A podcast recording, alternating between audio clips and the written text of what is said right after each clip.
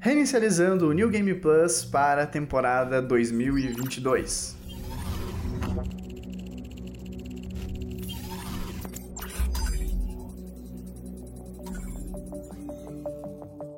Eu sou o Dudu, estou aqui com o Léo para retomarmos o podcast. E na nossa volta, nada mais oportuno do que falar sobre o que esperamos para 2022 na indústria dos jogos. Tem muito lançamento e muitas estratégias para discutirmos hoje aqui, Léo. Voltamos depois de algumas semanas, tudo bem? Tudo, e aí, depois desse leve break que a gente teve, né? É, a gente vai começar 2022 com o pé na porta. E a gente vai ver os impactos que os adiamentos de 2020 e 2021 deixaram, né? Se realmente vai ser um dos grandes anos de lançamento, porque o que tem de jogo para vir é brincadeira, né? Muita coisa. O que os estúdios grandes e empresas estão prontas para nos entregar. E também quais desses jogos já previstos vão ser adiados, né? Porque isso com certeza alguns aqui da nossa lista serão adiados. Exatamente. Então, antes de começarmos o episódio definitivamente, vamos esperar alguns instantes para que vocês possam ir lá e seguir o ngplus.podcast no Instagram. Agora, voltando com o podcast, vamos voltar também com os conteúdos por lá, prevendo coisas novas agora para 2022. Então, corre, se inscreve, mas sem precisar pausar o episódio. Carregamento concluído. E a partir de agora você continua o New Game Plus.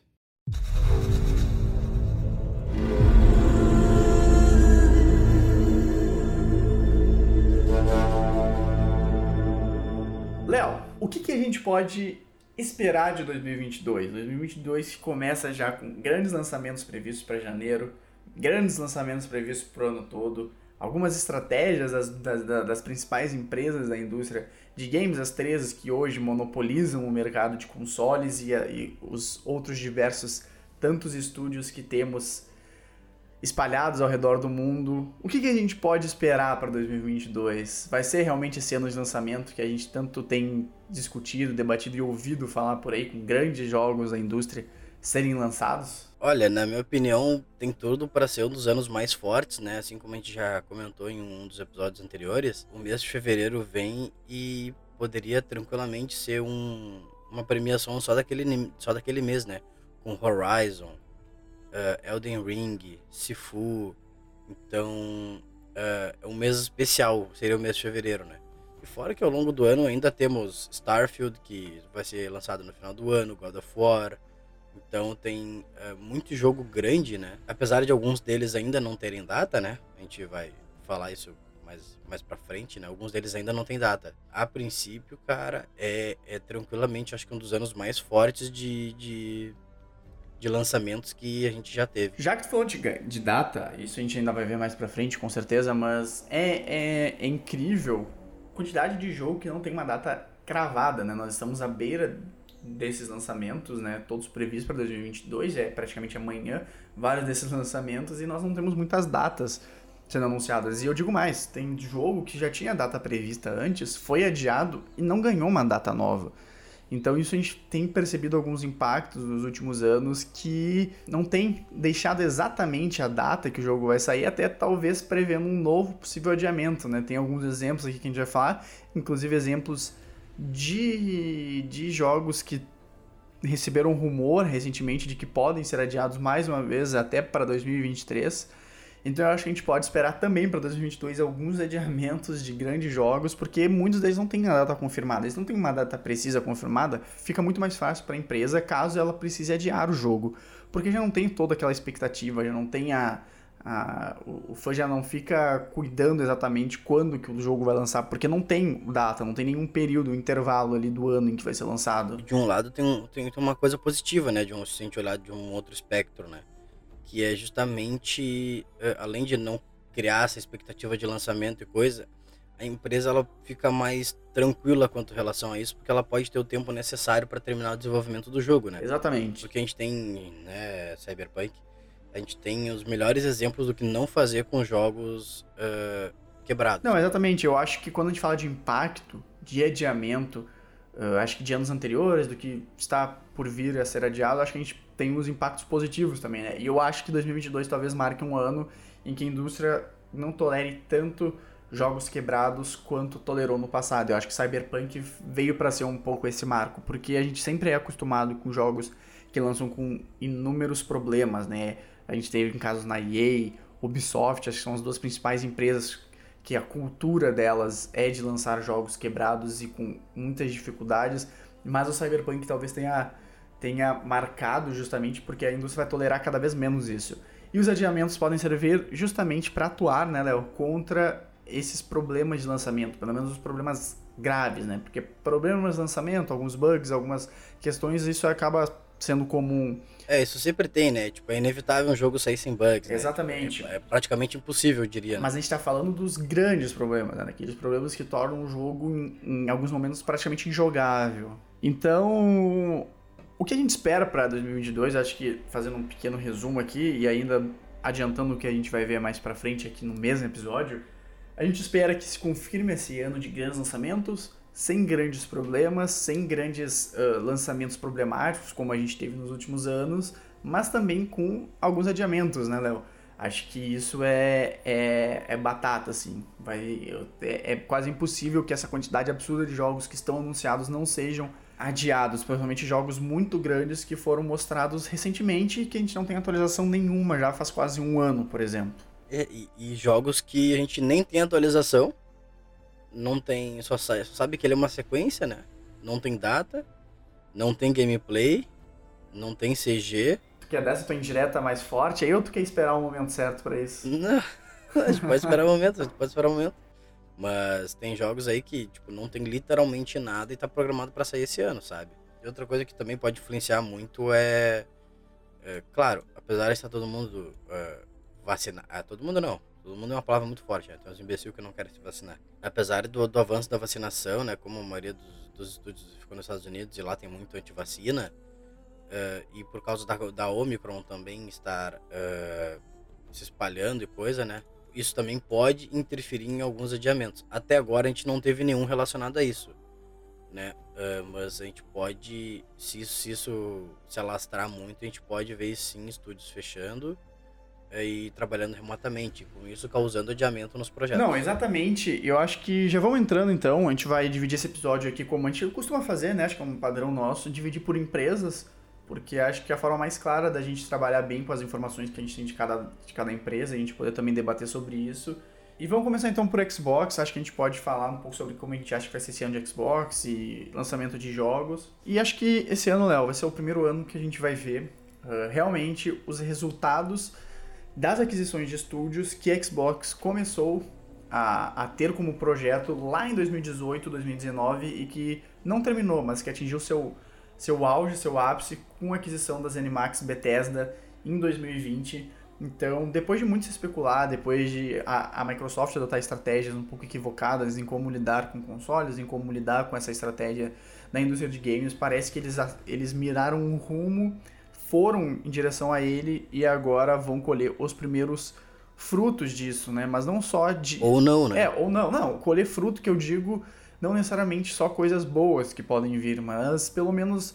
Pelo menos agora tem uma estratégia muito bem definida com o que diz respeito a jogos, né? Coisa que a Microsoft não tinha até o início da geração passada, né? Até o início da geração Xbox One, em que foi uma geração que começou extremamente. Uh, com muitos problemas de estratégia, muitos problemas de como entender o videogame como um, uma tecnologia para jogos e não uma tecnologia centralizadora de multimídia. É, como um console, prioritariamente, que é a função dele, né? Exatamente, eu acho que isso aí é o, o principal mesmo em que a Microsoft mirou nesses anos e agora nós finalmente vamos ver Vamos ver, né, os resultados disso, os primeiros resultados, porque eu acho que a Microsoft tem muita coisa ainda que foi anunciada nos últimos anos um volume muito grande que não tinha como sair só em 2022, né? Porque realmente é muita coisa e muita coisa descentralizada, né? Acho que a gente pode debater isso quando falar da Nintendo, porque a Nintendo centraliza muito suas produções. Zelda, Mario, fica tudo nos estúdios Nintendo. Microsoft não, Microsoft, assim como a Sony, tem muitos estúdios espalhados pelo mundo todo e descentraliza um pouco esses lançamentos. Mas 2022 é o ano que a gente vai finalmente ver esses primeiros resultados do desenvolvimento e dessa estratégia de aquisição de estúdios e de jogos exclusivos. Bom, e, e outra coisa que a gente também pode afirmar também é a, é a, consolidação do Game Pass, né? Mais um ano que o Game Pass vem se destacando, tanto no.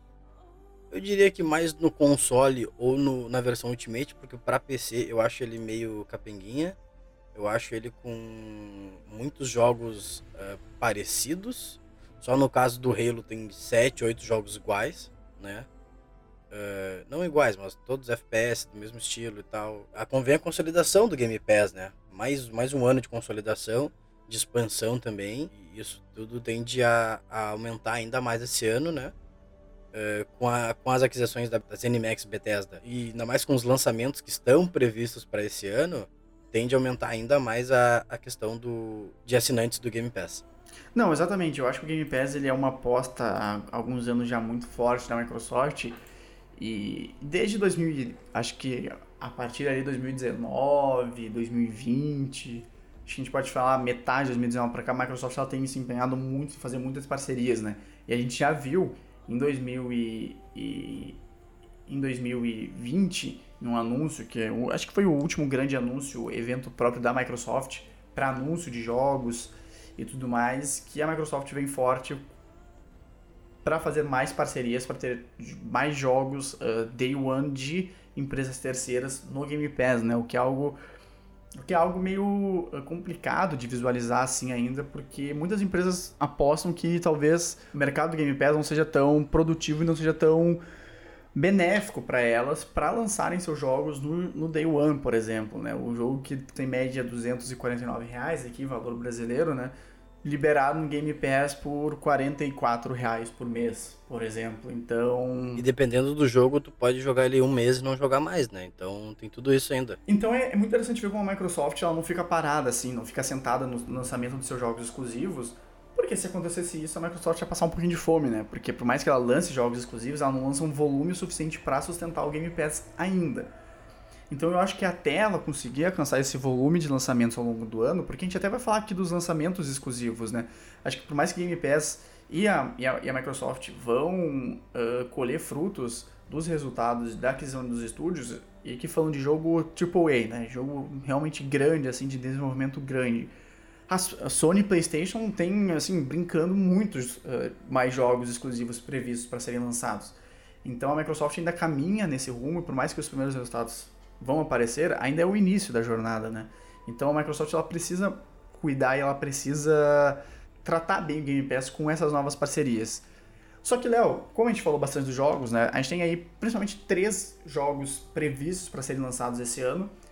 Um deles é o Starfield, que é um dos jogos mais aguardados dos últimos anos, antes mesmo de ser um exclusivo Microsoft, porque ele é desenvolvido pela Bethesda. Antes mesmo de ser um exclusivo Microsoft, antes mesmo da Microsoft ter finalizado a aquisição das Animax Bethesda, mas é um dos jogos mais esperados do ano, tanto é que concorreu junto com Elden Ring, God of War, Horizon no The Game Awards. Só um detalhe em relação a Starfield, né? Falta menos de um ano e o que a gente viu foi uma cinemática de um pouco menos de um minuto, um minuto e meio. Então, uh, para um jogo que falta um pouco menos de um ano, tipo, no mínimo, eu acho que um trailer, sei lá, bem geralzão já deveria ter, né? Mas a gente não sabe o que a Microsoft está tá guardando para algum evento futuro, então. É, mas eu, Starfield é uma das nossas apostas, né? De jogos para serem adiados, jogos que possivelmente serão adiados, embora o Starfield seja um jogo que já esteja em desenvolvimento há bastante tempo, né? O jogo começou a ser, entrar em desenvolvimento logo após o Fallout 4 da Bethesda, e a gente pode falar que isso ali em torno de 2016, por aí. Então já é um jogo que tem há bastante tempo em desenvolvimento, só que é um jogo complicado, né, Léo? Porque é um jogo que. Ambicioso, eu diria. É, bem ambicioso da parte da Bethesda. É, é acho que é um jogo ambicioso. Exatamente, é um jogo extremamente ambicioso. A Bethesda ela é super competente em fazer RPGs, e a gente já viu isso em RPGs de diferentes naturezas ao longo de vários anos. A gente tem uh, cinco Elder Scrolls, a gente tem quatro Fallouts da, da, da, da linha principal, e fora outros RPGs que a própria Bethesda tem. E mesmo, e mesmo jogos que não são RPG, né, A Bethesda dá um jeito de colocar uns elementos de RPG no jogo. A gente tem isso em Wolfenstein, em outros vários jogos da, da empresa, o, o que saiu agora há pouco, né, que não é exatamente da Bethesda, mas faz parte de um dos estúdios das Animax Bethesda, o, o Deathloop, que também tem elementos de RPG. Então o Starfield ele é muito ambicioso, é um jogo que vem nessa linha de exploração espacial que a gente tem tido nos últimos anos e fazer um RPG em um RPG de ação e aventura em exploração espacial não deve ser algo extremamente fácil. Exatamente, tanto é que Tanto é que o, o grande nome por trás desse jogo falou que o jogo só pôde realmente sair do papel com a nova geração, né? É um jogo que não. Talvez seja um dos primeiros jogos. Um dos primeiros jogos não, porque a gente já teve isso, né? Mas um dos grandes jogos que sejam 100% voltados para a nova geração, em que realmente seria impossível estar em Xbox One e PlayStation 4. Então, essa é a, a perspectiva para o Starfield. E outros jogos que nós temos aí, acho que os principais jogos exclusivos para serem lançados na Microsoft é o Stalker 2, um jogo que a gente já viu um pouco de gameplay, a gente já viu um pouco de. um pouco mais do que a gente viu em Starfield, ele está previsto lá para dezembro também. É um jogo que eu acredito que lance realmente esse ano, porque ele é um jogo um pouco mais pé no chão que o, que o Starfield, mas é um jogo que promete bastante. Ele promete uma pegada um pouco diferente para jogos para jogos FPS e, e, elementos que eu lembro até vendo no trailer que parece que o jogo deu uma mudada, assim, ele tava indo pra um rumo e quando a gente olhou, ele mudou completamente no próprio trailer. Eu não joguei o Stalker 1, confesso que eu não conheço muito desse jogo, mas olhando tudo que já saiu sobre o Stalker 2, é um jogo que promete bastante. E outro jogo, então, da Microsoft que está ano é o Redfall. Esse é um jogo da, da, da Arkane Studios, é também ZeniMax Bethesda. Estúdio extremamente conceituado, que inclusive fez Deathloop, fez Dishonored, fez Prey, né? Então é um estúdio bem conceituado no, no mercado. Exatamente, entregou, entregou bons jogos nos últimos anos. Só que esse jogo a gente viu muito pouco, a gente viu um trailer e eu tenho um pouco de, de medo desse jogo, Léo. Porque tá previsto para setembro, mas é um jogo que, sem, sem entrar aqui em muitos detalhes, porque não é o foco do episódio, mas é um jogo que pode soar um pouco repetitivo, né? Uma pegada um pouco uh, Left 4 Dead, Back 4 Blood, então acho que tem que cuidar um pouco para não se tornar um jogo repetitivo, mas óbvio, né? Um jogo com vampiros e não com zumbis, por exemplo. Então já muda um pouco a, a temática. É, e inclusive, inclusive quando a gente estava vendo o trailer em um dos coisas da, em um dos eventos, a gente achou primeiramente que poderia ser alguma coisa de Left 4 Dead, né? Alguma coisa, né? Então... Antes de ver o Back 4 Blood, que o anúncio de Back 4 Blood, a gente achou que esse jogo seria uma continuação, porque quatro players lutando contra mobs ali, que a gente não tinha identificado ainda serem exatamente vampiros.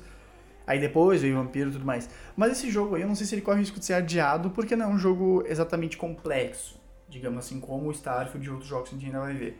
Mas não tem um dia cravado, e a gente não viu nada desse jogo ainda. A gente entrou no ano de lançamento dele, já faz mais de um ano que ele foi anunciado e a gente não viu nada ainda dele. Então, isso complica um pouco. E provavelmente nesse primeiro trimestre vai ter evento das três empresas, né? Tanto Nintendo, Sony e Microsoft, para justamente meio que alinhar o ano, né? Só para finalizar a Xbox, Léo, uh, tem um outro exclusivo uh, previsto. Esse exclusivo eu confesso que eu não acompanhei ele em vários lançamentos, mas fazendo uma pesquisa por episódio, que é o Scorn, que é uma pegada um pouco de um gênero de uh, aventura de terror, um survival horror ali e tal, que a Microsoft tá, tá apostando de um estúdio terceiro, né? Não é um estúdio da Microsoft, mas é um, é um famoso encomendado, né? Um jogo que a, a, a Ebb Software tá planejando para ser um exclusivo Microsoft, são esses quatro principais nomes, de novo, não é um volume muito grande de, de de anúncios de jogos exclusivos, até porque a Microsoft não tem ainda esse volume com as aquisições, mas é o início dos resultados, né? Possivelmente, por exemplo, Starfield não seria um exclusivo Microsoft há dois anos. Seria um jogo se não tivesse aquisição. O, o Redfall, a gente não sabe exatamente quando começou o desenvolvimento, mas certamente ele começou antes do anúncio da compra ZeniMax Bethesda. Então, bom, então de Xbox, eu acho que a gente passou pelos principais pontos, assim de uma forma um pouco mais elaborada. Acho que a gente pode entrar um pouco em Nintendo agora, porque a Nintendo ela sempre uma incógnita assim, ao longo dos anos, né? Porque talvez quando a gente menos espere da Nintendo seja quando ela mais entregue, né? E a Nintendo ela tem previsões para o ano que são no mínimo instigantes assim da gente pensar quais serão os rumos da Nintendo. Não teremos um grande jogo de Mario mais uma vez, né? O último grande jogo de Mario lançado uh, jogo mesmo, jogo inteiro. Tipo, foi o Mario Odyssey, depois tivemos as expansões, tivemos o, o Bowser's Fury. E há rumores de que vem Mario Odyssey 2 por aí. Pode vir a ser anunciado esse ano, né? Mas acho que a primeira pergunta que a gente tem né, a fazer é: Zelda vai mesmo ser lançado esse ano? E eu falo Zelda porque a gente não tem nome para esse jogo ainda. A gente sabe que é uma sequência do último Zelda lançado para ainda Nintendo Wii U. As pessoas esquecem, mas o Zelda não foi exclusivo de Switch, não, ele foi lançado para Nintendo Wii U. Então aí a gente já vê que é um jogo que está perdido no tempo, né? Já faz muitos anos de Zelda e depois de alguns anos a gente tem uma uma sequência prevista, mas vai mesmo ser lançado esse ano? Então, né, cara, é, é aquilo que a gente já meio que falou é, em vários, vários episódios. A gente não tem praticamente nada além de um, de um vídeo de um minuto e meio, máximo, estourando muito um minuto e meio, falando que a sequência de Breath of the Wild tá vindo. Isso ano passado. Aí a gente, isso acho que se não me engano foi mais pro início do ano, em uma das Nintendo Direct. Aí a gente passou o ano inteiro sem nada. E a gente tá, ainda tá sem nada. Ninguém sabe o que a Nintendo vai fazer, quando vai anunciar, quando vai lançar. Porque dependendo de quando lançar, apesar de ser Zelda, ter toda a, a mística e o nome forte Zelda, né? Dependendo de quem de quando lançar, vai ter competição no mercado, né? Então, tipo, tudo isso tem que ser analisado também. Né? Para ver se não vale a pena talvez adiar, porque Zelda também tem alguns problemas no Switch, né? Não é um jogo 100% liso. Apesar de ser. É um porte do Wii U que gera um console mais fraco que o Switch. Né? Zelda não roda liso 100%. Então talvez a Nintendo esteja trabalhando muito nessa questão né? de, de deixar o, o jogo mais liso possível. Já que o console tem o mesmo poder gráfico de 2017, quando ele foi lançado. Não recebeu nenhuma melhoria, a não ser um, a tela OLED. Eu acho que a gente vai a gente vai ter alguma coisa de Breath of the Wild, da sequência no caso, né? É, relacionado esse ano. A gente vai ter alguma coisa. Nem que seja vídeo de gameplay, qualquer coisa, mas a gente vai ter alguma coisa. E é sobre isso, cara. Eu, eu vou ser sincero, eu acho que é mais uma aposta de jogos que, que. de jogo, na verdade, que eu acho que vai ser adiado. Eu acho que não, não consigo ver esse jogo saindo em 2022. Só que mesmo que saia em 2022, trabalhando com o cenário que a gente tem hoje, me preocupa, e é a mesma coisa que me preocupa com God of War Ragnarok, mais a, depois quando falarmos de Playstation eu vou entrar mais a fundo.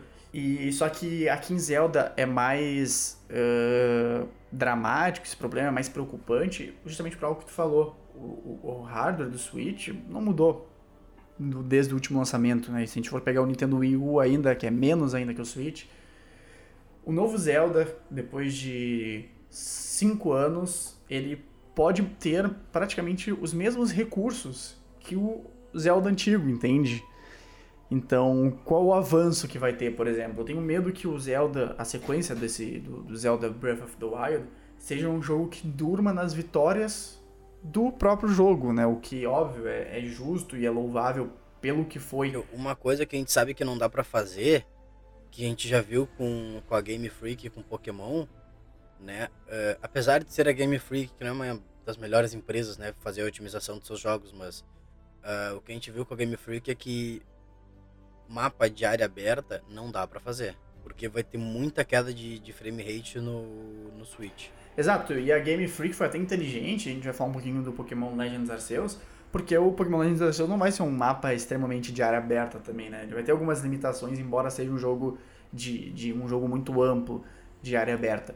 Mas o Zelda, Léo, me preocupa isso, de ser um jogo muito uh, repetitivo, vai mudar a história, óbvio, né, vai dar segmento na história do, do Breath of the Wild, mas vai ser um jogo extremamente repetitivo, vai ser literalmente apenas a sequência, assim, praticamente nada de novo, assim, e quando eu falo novo, a gente pode pegar, por exemplo, The Last of Us, que em termos de gameplay não, não, não apresentou grandes evoluções do 1 pro 2, mas graficamente falando, o jogo é outro jogo, né? em termos de história também, né, porque a, do jeito que a história é contada, né? Do jeito que a história é contada, exatamente. E o Zelda me preocupa um pouco isso, por mais que seja um jogo muito aclamado o primeiro, essa sequência lançada em 2022 pro mesmo Switch me preocupa um pouco.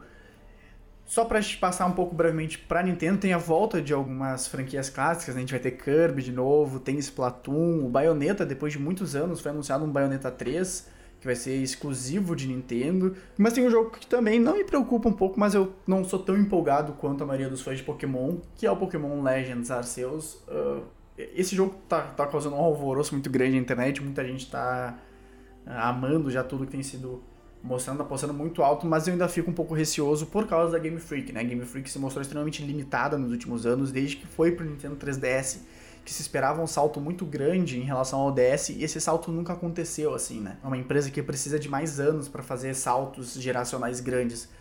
E é um projeto mais ambicioso que eles já tiveram na vida, Pokémon Legends Arceus. Ele é 100% inspirado em Zelda, né? A gente pode ver claramente essa inspiração em tudo que a gente viu até agora. É um Pokémon muito diferente ele não vai ser mundo aberto, eu confesso que essa informação me deixou um pouco relutante no início, mas eu entendi que por questões do próprio console. Não é possível fazer um mundo extremamente mundo aberto. Então vai ser um mundo mais ou menos como quem jogou os últimos Wolfenstein lançados, o próprio Deathloop, vai ter uma área central onde o personagem pode pegar missões e vai a partir disso para outros mundos abertos, mas não tão grande, né? Que daí não precisa carregar tudo ao mesmo tempo, né? Como um mundo aberto. Tu carrega cada espaço de uma vez só, formando um mundo ou um mundo, digamos, aberto assim. Mas é um jogo que me preocupa. Eu, eu não gostei da formação de iniciais ali. Eu achei que eles podiam ter trabalhado um pouquinho melhor naquela formação de iniciais. Ficou muito jogado, assim. Um pega um Pokémon de uma geração, um Pokémon de outra.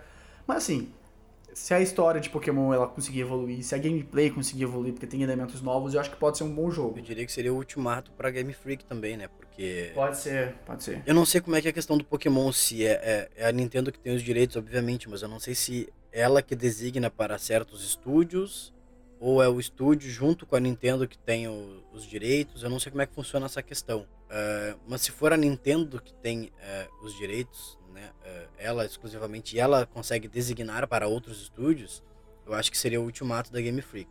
Mesmo o jogo sendo bom, se ele tiver problemas de, como o, o Sword and Shield tem, problemas de quedas de frame rate, problemas das animações principalmente também, tiver esses problemas são graves para um jogo de Pokémon, porque tu quer ver justamente a animação do Pokémon, o golpe dele. Tu não quer ter queda de frame rate na luta. Ou numa área de mundo aberto que é para tu achar Pokémons e ter outros players, tu conseguir jogar 10 FPS ou menos. Né? Tu não quer isso. Então, eu acho que isso pode ser até um ultimato para Game Freak, né? Se ela não conseguir fazer decentemente, minimamente, acho que a Nintendo pode designar para um outro estúdio também. E além disso, a gente precisa também entrar num, num, mérito que ele acho que ele é pouco discutido aqui, sabe?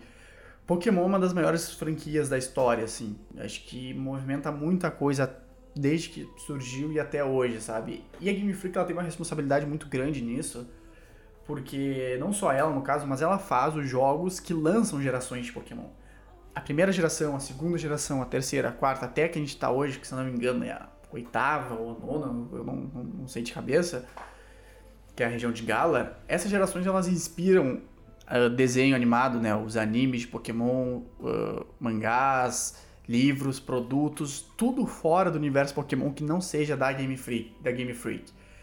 E ela é que detém esses direitos, né? A Nintendo publica os jogos, eu não sei qual o poder de influência que a Nintendo tem para mudar esse estúdio, mas é um dos estúdios que detém os direitos para fazer jogos de Pokémon que são publicados pela Nintendo.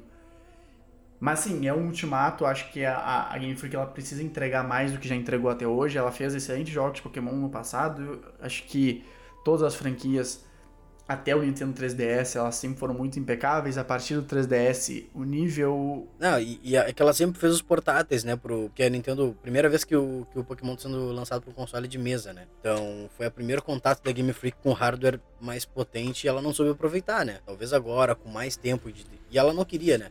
tem uh, reports de que ela não queria uh, lançar um jogo pro Nintendo Switch, mas como tu não vai lançar se ele é o único console da tua marca é o console principal, sabe? Porque a régua foi muito alta, né? A régua, o patamar do que se espera para um jogo, ele mudou.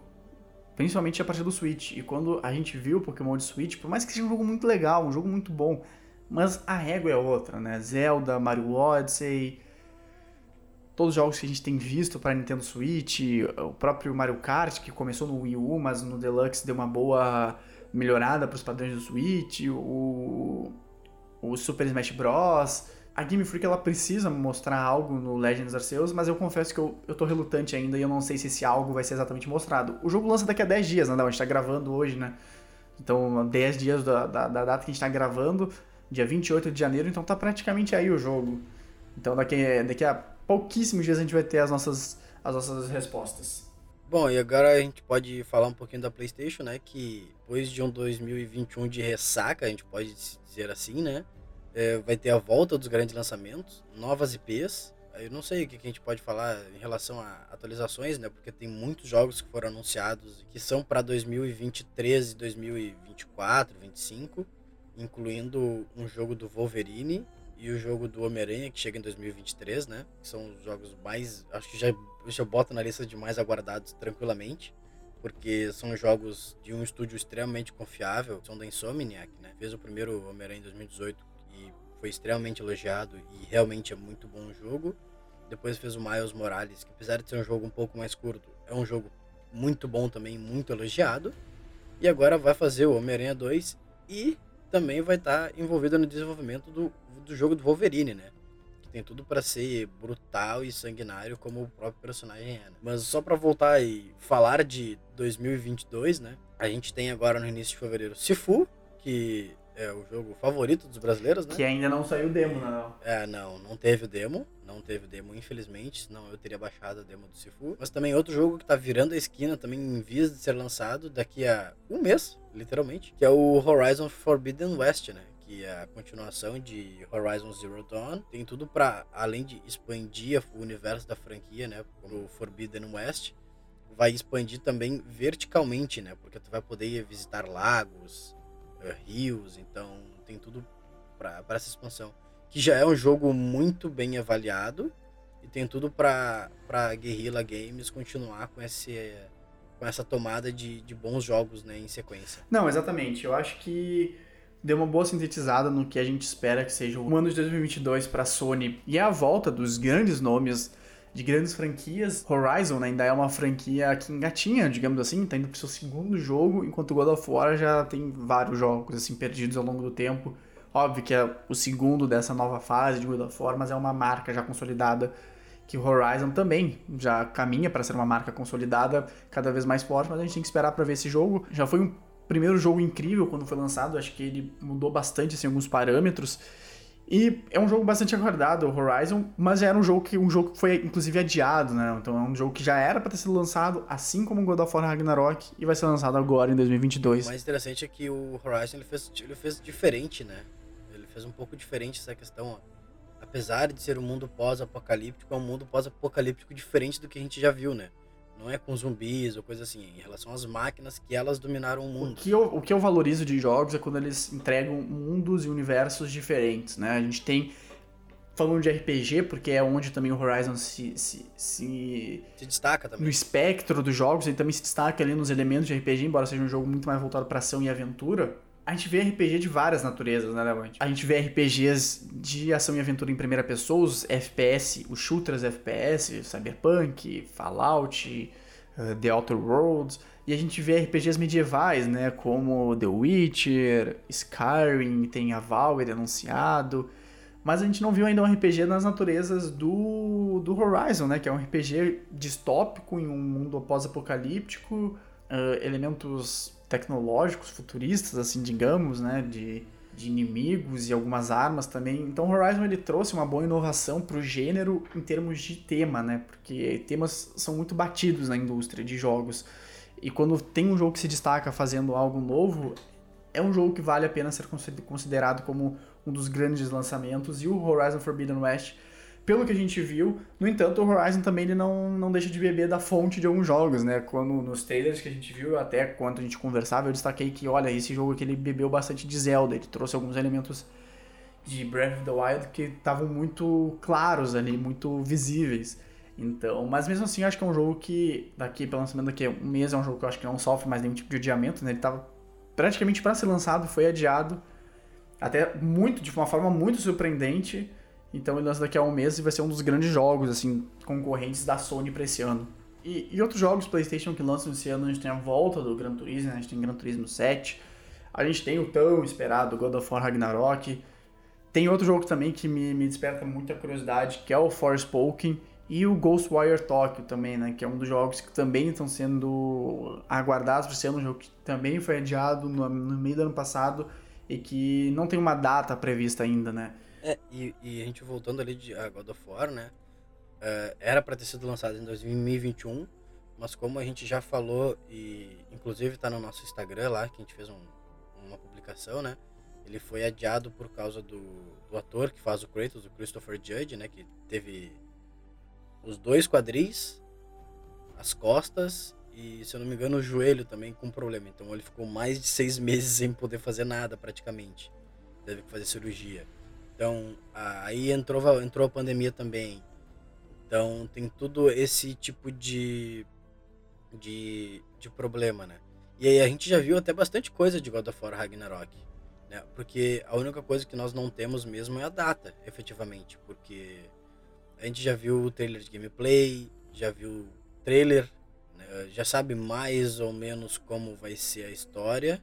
Tem tudo aí pra ser um dos favoritos ao jogo do ano também, né? Exatamente, não, a marca God of War é muito grande, a gente vê pelo, pelo, pelo God of War 2018, que é um jogo muito aclamado, mas me preocupa, e aí agora falando especificamente do, do God of War e com menos preocupações do que o Zelda, mas me preocupa que seja algo parecido com o que eu imagino que vai ser a sequência de Zelda Breath of the Wild, porque God of War Ragnarok eu também me preocupa um pouco que o jogo ele não apresente evoluções em, em relação ao primeiro God of War. E o que eu digo com isso? A gente vai ter uma história nova, a gente vai ter a sequência da história, mas tenho medo que seja praticamente o mesmo jogo com essa com, a, com, a, com o avanço da história. Porque o que, o que eu quero falar é.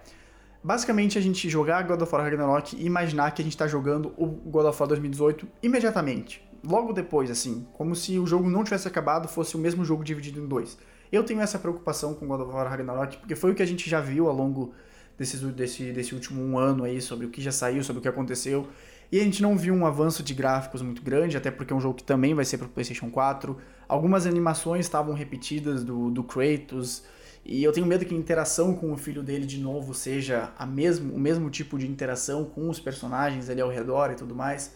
Então me preocupa um pouco o God of War Ragnarok, embora a gente já saiba o que esperar, né, Léo? Porque se ele for, no mínimo, igual ao God of War 2018, vai ser um grande jogo, né? Ele leva o jogo do ano também, né? Se ele for no mínimo igual, ele é um dos fortes concorrentes ao jogo do ano, né? Porque God of War 2008 é um excelente jogo, é um grande jogo. Só que eu acho que perde um pouco se for um jogo extremamente repetido no que diz respeito aos elementos dele, tirando parte da história, né? Porque a história ela não vai ser pelo menos esperamos que ela não seja repetida, porque se repetirem a história, daí não tem muito o que fazer. O que dá para afirmar é que mais revoluções do que o 2018 para o God of War 3, né? que seria o último da cronologia oficial, é, é, difícil tu mudar mais do que daquilo. A mudança de perspectiva, mudança de arma, mudança de câmera. Então, é, é, mais que isso não tem como mudar nesse sentido, mas, mas eu, eu te entendi. Isso não tem como, isso não tem como. Mas, mas me preocupa mas me preocupa não ver nenhum avanço no jogo, entendeu? O jogo que foi lançado em 2018, nós já passamos 19, 20, 21, 22, 4 anos, me preocupa de não ver melhorias e avanços no jogo, entendeu? meio que. É, eu acho que em, acho que no PlayStation 4 talvez a gente note pouco talvez essas melhorias gráficas, porque... Não, eu não cobro isso pro PlayStation 4 porque é o mesmo hardware, é, já tinha inclusive o PlayStation 4 Pro. É um hardware de 2013. Exatamente, mesmo do PlayStation 4 Pro que é melhor e tudo mais, mas na versão de PlayStation 5, né? Acho que uma, inter uma interação com o DualSense já faria completamente diferença, sabe? Uma interação com o DualSense. Porque eu também não cobro uh, gráficos exatamente muito melhores, porque já tem gráficos incríveis, expressões faciais, exato, mas eu acho que elementos de gameplay, sabe? Coisas dentro do jogo que se pode fazer, uh, melhorias. Vai ser um jogo extremamente grande, vai ser maior que o God of War. É, a, tem rumores de que ele vai ser em torno de 40 horas a história, né? Então... Exato, então... Ele, ele vai ele já tem no primeiro jogo alguns elementos de RPG para tu adicionar poderes e tal. Então, talvez essa parte de RPG talvez seja um pouco expandida, né? E fora que e fora que a gente vai ver Thor, né? A gente vai ver Thor. Espero que a gente veja Odin. Eu espero que a gente veja Odin. É, os confrontos, eu acho que eu acho que os confrontos, os confrontos talvez morem aí o grande segredo e o grande sucesso desse jogo sejam os confrontos, né? Confrontos muito épicos e tudo mais, batalhas. Sim, porque a mitologia nórdica de uns tempos pra cá virou a mitologia favorita de todo, de todo mundo né? Porque tem série, tem, tem livro, tem série, tem filme, é, tem jogo, né? Inevitavelmente, mas eu acho que o segredo tá na real é nos confrontos e como vão justificar a, a ida, é, justificar de certa forma o Kratos estar lá e como ele influencia. Tem toda a questão do Atreus também que spoiler é, é Loki, né? Então uh, e, e, outro detalhe, o God of War essa semana, uh, dia, des... dia 14, foi lançado para PC, né? Isso é uma, a gente pode falar rapidinho, que é uma nova estratégia da Sony, né? Uh, lançar seus grandes exclusivos para PC depois de um certo tempo. No caso, God of War 2018 foi aproximadamente 4 anos de, de diferença, né? Para lançar. E isso já, já foi o jogo mais vendido, foi o jogo mais vendido do Steam quando foi anunciado depois das boas notas, voltou a ser o jogo mais, mais comprado da Steam, mais vendido da Steam, e já atingiu um pico de 70 mil jogadores simultâneos. Ou seja, são aqueles jogadores que não, uh, não quiseram comprar o PlayStation 4, ou tem um Xbox, não puderam comprar, ou sei lá, diversos fatores que a gente podia ficar citando. Né? Alguns jogadores que finalmente podem ter esse, esse prazer de jogar o God of War uh, 2018. Não, exatamente. E acho que é uma estratégia da Sony, só pra gente já, já encerrar essa parte da Sony, que serve claramente para aumentar o hype para os novos lançamentos, né? O Horizon Zero Dawn, o, God of War, agora eles vão claramente servir de hype para o lançamento desse, de, desses jogos para pessoas que talvez não conhecessem a, a franquia e falam, nossa, que franquia irada, tem que comprar um console, vou comprar o PlayStation 5 ou o PlayStation 4 para poder jogar e tudo mais. Então, mas só, só para fazer um disclaimer aqui rapidinho, uh, eu tenho preocupações com God of War pelo próprio patamar que o God of War é, né? Acho que a gente sempre espera algo a mais de quem tem algo a mais para entregar. E o God of War é um jogo que tem algo a mais para entregar. Só para passar rapidinho aqui, um jogo que eu, eu, não, eu não consigo entender exatamente o porquê, mas é um jogo que eu tenho esperado bastante é o Forspoken. Tudo que eu vi dele me chamou muita atenção e me agradou bastante. E o Ghostwire Tokyo, só para finalizar mesmo, é mais um daquele caso curioso, né, que o Deathloop nos proporcionou porque é um estúdio Microsoft que vai lançar um exclusivo Sony temporário, né? É um jogo que tende a perder a exclusividade ao longo do tempo, mas a Microsoft manteve os contratos que foram feitos antes, então Ghostwire Tokyo é um jogo de estúdios Microsoft, mas que vai ser exclusivo Sony, tal como foi o Deathloop em 2021. Agora então, Léo, pra gente encerrar, pra gente passar um pouco mais uh, rápido aqui, os jogos desenvolvidos por empresas terceiras, né? Os famosos uh, third party, são jogos que eles vão conseguir competir com os, com os exclusivos, né? Quais esses jogos eles nos despertam mais interesse? E aqui eu acho que só passando tem alguns jogos que eu acho que o principal nome é o Elden Ring. A gente já falou, acho que exaustivamente sobre Elden Ring em mais de um episódio. A gente falou em episódios sobre eventos, sobre premiações. Nossa, há muito tempo falando de Elden Ring. Ele tá em via de ser lançado, né? Ele lança em fevereiro, assim como tu falou. E, e, um pouquinho depois ali de, de, Horizon Forbidden West, um jogo que foi competir muito esse ano, é o jogo mais aguardado do ano, como foi eleito. Ele é dois anos o jogo mais aguardado do ano. Dois anos seguidos, né? Então, para tu ver o nível, porque é a From Software e a From Software ela tem essa marca no mercado já há alguns anos com o gênero Souls-like, com a, a franquia Dark Souls e os jogos exclusivos para PlayStation, tem um grande nome da, da, da cultura, né, da literatura, que é o, o autor que escreveu as Crônicas de Gelo e Fogo, li, a série de livros que inspirou Game of Thrones. Então, pode casar, então, ah, uma das principais desenvolvedoras com um dos principais gêneros atuais, com as melhores... A gente vai juntar dois gênios, né? O Hidetaka Miyazaki com, com o George R. R. Martin, né? Então, tipo, tem tudo para dar certo esse jogo. Exatamente. Então, tu casa... Tu casa, talvez, o, a empresa que melhor saiba fazer combate desse gênero atualmente com talvez o, o maior escritor vivo de literatura fantástica. Então, ó, tudo isso tem gerado um caos muito absurdo nos, no, no, no, nos jogadores. E aqui eu vou falar a minha preocupação com Elder Ring, né? Vou falar a minha preocupação com Elder Ring, que é uma preocupação que tu acabou de falar no God of War, que eu tenho medo de acontecer no Elder Ring, que eu jogando Dark Souls e as, e as 140 horas para platinar, uh, Dark Souls 3, Uh, eu notei muito, porque antes de Dark Souls 3 eu joguei Bloodborne, né, que é o exclusivo da From Software. Que tinha um problema muito grave, que era a questão do, da queda de, de frames.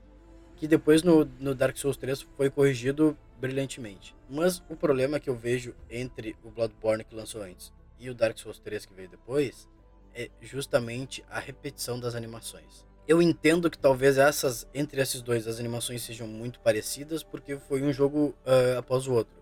Se eu não me engano, foi 2015 Bloodborne e 2016 Dark Souls 3.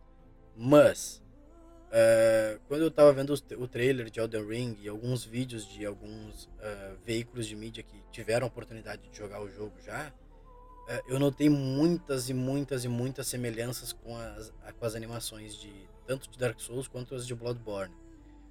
E isso é uma coisa que me não me preocupa, mas é que tipo, me deixa meio com o pé atrás, porque eu não quero ver a mesma animação. Tá tendo anos e anos para desenvolver. Tem dois gênios, um da literatura e um do, um do, do gênero Souls, né, dos jogos. Então, pô, tu podia fazer animações diferentes, animações novas. Então, isso me, me pega um pouco, mano. Eu tô, eu tô empolgado e eu colocaria esse na minha lista para comprar esse ano se não fosse tão caro. Mas temos outros bons jogos para serem lançados esse ano, né? Eu vou passar aqui por eles rapidamente. A gente tem. Uh, não vou citar todos que vão ser lançados, vou falar dos, só dos principais mesmo que a gente, que a gente considera. A gente vai falar vários jogos agora que eles não têm data além do ano de lançamento. Estão, estão previstos para algum, algum período de 2022. Exatamente. Então a gente tem o, o Dying Light, que lança daqui a alguns dias, lança em 4 de fevereiro. A gente tem o, um jogo do Senhor dos Anéis, né? Os jogos do Senhor dos Anéis eles costumam ser bem interessantes, pelo, pelo menos eu sempre gostei bastante deles. A gente tem o jogo do Avatar, Frontiers of Pandora, pela Ubisoft. É um jogo que eu vou. É um dos jogos também que eu chuto que serão adiados, porque é um jogo que a gente viu muito pouco até agora. E, e, a Ubisoft, né? Ela tem problemas muito intrínsecos dela para desenvolver jogos. A gente tem a volta do Sonic, né? Um jogo do Sonic, é, Sonic Frontier, que é um jogo que vai se inspirar muito no que, o, no que a Nintendo fez com o Mario. A gente também tem Goron Knights e a gente tem, Léo, um dos jogos que é um dos nossos mais esperados, né? Acho que tem, não, é, não são tantas pessoas que esperam tanto esse jogo quanto nós dois, que é o Hogwarts Legacy mas a gente foi surpreendido que esse jogo ele pode ser adiado para 2023. Em uma questão de duas semanas a gente teve duas notícias, né? Uma, é. a primeiramente de que ele estava em vias de ser lançado, é, é, vias de ser lançado seria tipo para o primeiro trimestre, né? Porque ele já estava boa, bem adiantado no desenvolvimento seria apresentado numa num evento no início de no início do ano. Provavelmente seria um State of Play da Sony né? Que foi quando ele foi primeiramente anunciado, revelado. Só que uma semana depois veio um outro report falando justamente que estava com problemas de desenvolvimento, né? E que corria um risco dele ser uh, adiado para 2023. Eu, sinceramente, uh, eu quero muito esse jogo. Eu quero muito esse jogo. Porque é o RPG que todo fã de Harry Potter sempre quis, né? Poder andar por Hogwarts, uh, ter, ter desafios, mistérios. Então, eu quero muito esse jogo. Ao mesmo tempo, eu quero que ele saia um jogo bom. Então, eu por mim, se tiver que adiar para 2023, não me importo. Desde que eles ainda assim consigam lançar para PlayStation 4 e Xbox One, porque é o console que eu tenho, né? Eles conseguindo lançar para PlayStation 4, Xbox One, eu não me importaria deles adiarem se o jogo for bom, né?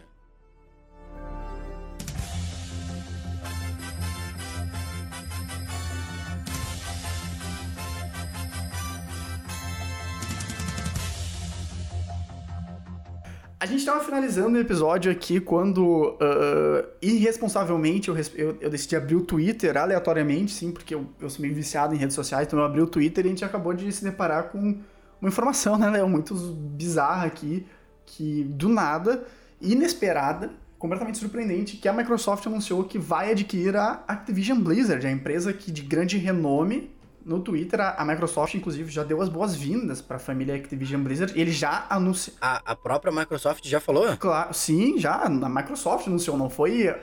Começou. Ah, é que eu tava, eu tava no, no IGN. Começou, começou com uma especulação do Wall Street Journal, que soltou esse rumor, e a Microsoft faz pouco, pouquíssimo tempo, cara. Faz sete minutos que eles publicaram no Twitter. Que vou até pegar aqui aspas, né? Hoje é um momento histórico, estamos empolgados em anunciar que as franquias em renome mundial e pessoas talentosas em Activision Blizzard se juntarão ao time Xbox. Eles não finalizaram ainda o acordo, né? Então, nesse processo, eu li ali a matéria que foi soltada no próprio Xbox. É, sabe por, sabe por que, que eles não finalizaram o acordo ainda? Porque é um acordo que vale nada mais, nada menos do que 68,7 bilhões de dólares. Nossa. Só para ter uma noção, a Bethesda foi adquirida por 7 bilhões e meio. Exatamente. É, é, é surreal. Acho que mais pela Blizzard do que pela Activision, né? A Blizzard carrega um nome muito grande na indústria. É, e outra coisa, lembrando, a Activision nunca estaria sendo vendida se ela não tivesse com problemas internos gravíssimos, com questões de assédio, de assédio moral, assédio sexual Uh, e outros tantos problemas internos, né? Não, esses problemas eles foram cruciais assim para venda, até porque não tinha muito o que fazer, né? Acho que eles estavam imersos num, numa lama de merda até o pescoço muito grande nos últimos, no, no, depois dos últimos acontecimentos, então. E a Activision Blizzard deixou bem claro que ela não estava fazendo muita coisa para ajudar essa para tentar resolver essa questão, né? Então. Ficou nítido que era cultural da empresa isso, né? Mas, Léo, acho que é, é, um, é, é, um assunto muito grande pra gente ficar se estendendo, né? A gente só falou aqui porque acabou de acontecer quando a gente gravava, né? Então vai perder essa, essa, essa coisa do, da, da novidade, mas acho que talvez no futuro a gente possa vir a falar sobre isso. Mas fica o registro, né? É, fica o registro do. É, mas pelo menos fica pelo menos fica a nossa reação de. a nossa reação da notícia, porque. Porque é surpreendente, mano, fran franquias muito grandes, né? A gente pega World of Warcraft, Call of Duty, Crash. Crash, Crash começou um exclusivo Sony, pode se tornar um exclusivo Microsoft. É, mas ele já é, já é multiplataforma, né? Então. Não, já é multiplataforma, mas ele começou um exclusivo Sony e pode vir o resto da sua vida como um exclusivo Microsoft. Isso é peculiar. Qual, qual, qual outro jogo teve esse destino, né? Nenhum outro, pelo que eu saiba de cabeça. É, de cabeça, de cabeça realmente não, não. Mas depois, então, com um pouquinho mais de calma e sem a questão do, do novidade, pra gente poder refletir, a gente pode falar um pouco sobre os problemas e sobre as vantagens, né, dessa, dessa aquisição, mas é mais uma aquisição aí para os estúdios Xbox, que a gente falava no início, no início do episódio lá, né, há uma hora atrás praticamente, que, que a, os primeiros frutos estavam sendo vistos, né? Cara, surpreendente. Real, olha, eu acho que essa aí ninguém esperava, hein? Surpreendente, a gente não esperava. A Bethesda Zenimax tinha ainda umas informações, umas, uns rumores, tinha alguma coisa, mas, mas essa aí foi completamente inesperada, assim, em termos de anúncio, assim, né? Completamente aleatório. Eu sei que a gente já falou, mas Overwatch, Diablo, Call of Duty, World of Warcraft, Candy Crush e StarCraft ou seja, StarCraft foi um dos maiores jogos início dos anos 2000 e ainda tem muita gente que joga. Call of Duty é, né, Call of Duty é um dos jogos de FPS que, que mais vendem, né? Overwatch que também tem uma parte Overwatch, Warcraft, StarCraft são jogos é, extremamente competitivos, né? Então uh, trabalham muito com essa questão do, do, dos esportes. Exato, e também teve teve recentemente o Tony Hawk's Pro Skater bem clássica e tal, o remake. Então é muita franquia. E a Microsoft, que vinha de um, de um ano de arrumar a casa com a Bethesda Animax, vai ter que vai, vai passar mais tempo com isso agora, né? Tendo que distribuir franquias e ajustar. Jogos, pô, Call of Duty, eu não sei se a Microsoft vai ter coragem de transformar Call of Duty em um jogo. Eu acho, eu acho que não, sabe por quê? Porque ela já tem Halo, né? É, já tem Halo, tem os, os jogos da Bethesda. Então, enfim, cada vez mais morta a chance de Black ganhar um revival. É, frenesi, um surto coletivo, mas que aconteceu de última hora, né? Vamos, vamos aguardar os próximos capítulos. Está na hora de salvar o jogo e continuar no próximo save. Nos acompanhe nas redes sociais, eu sou o Civerdo no Twitter e no Instagram, e de novo, reforçando o pedido lá de cima, não esqueça a gente não esquece de nos seguir lá no, no Instagram, no ngplus.podcast e também nos assinar no Spotify, no podcast, no Apple Podcast, no seu reprodutor de podcast favorito para receber a notificação sempre que um novo episódio é lançado. Eu sou o Léo no Twitter e no Instagram. A gente agradece a companhia e a gente se vê no próximo load. Valeu, Valeu e até a próxima.